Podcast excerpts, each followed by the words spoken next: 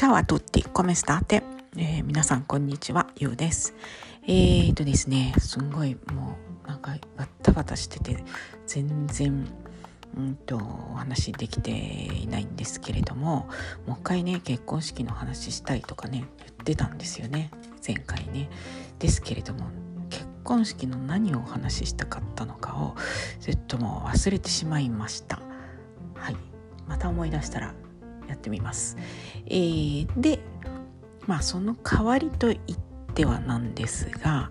まあね結婚式があれば離婚の話だってあるっていうことでね今回は離婚の話をしてみましょう。うんとですねえー、まあ教会で結婚する人多いんですけれどもうんとね教会で式を挙げたらえっ、とですねどっちかが死ぬまでは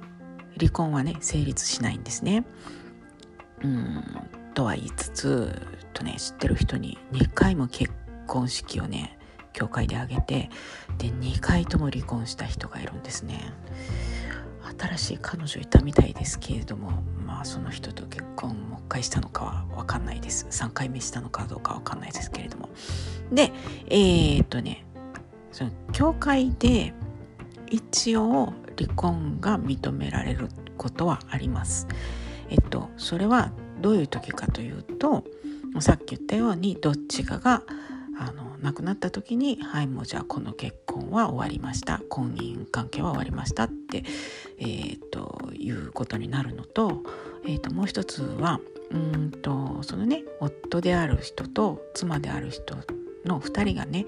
えー、と肉体関係がなかったっていう、えー、理由ででえっ、とそういう理由だと離婚の、えー、話は受理してもらいます。えー、はいうんででだからそうですね普通まあだからっていうのも変だけど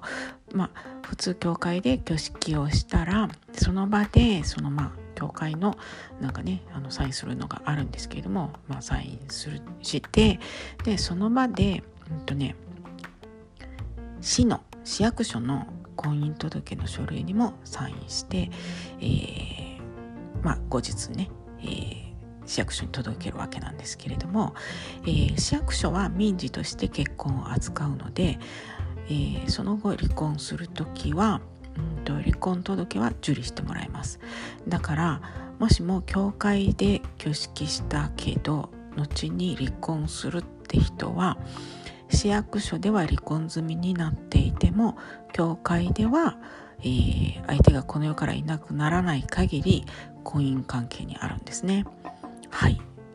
まあそんな感じです。でまあでもでもっていうかその一般的に、えー、イタリアでは離婚っていうのはすごい大変で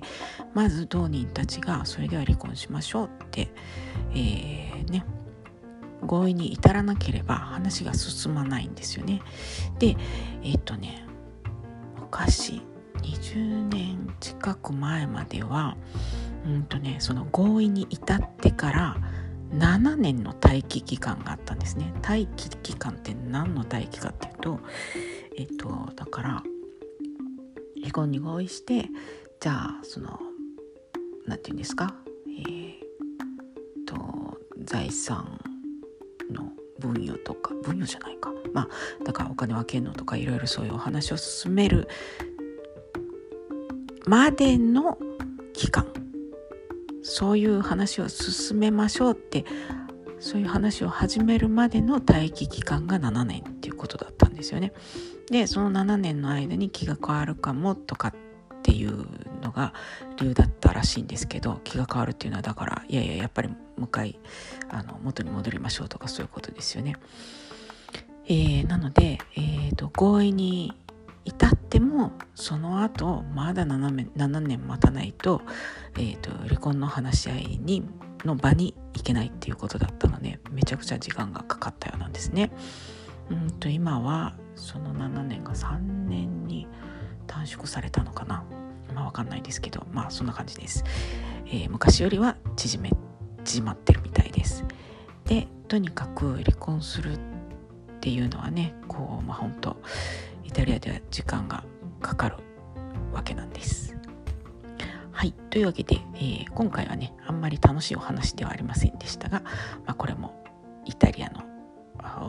事実の一つというわけでちょっとお話ししてみました。はいそれでは今日もお聴きくださりありがとうございました。それではまた。チャオチャオ。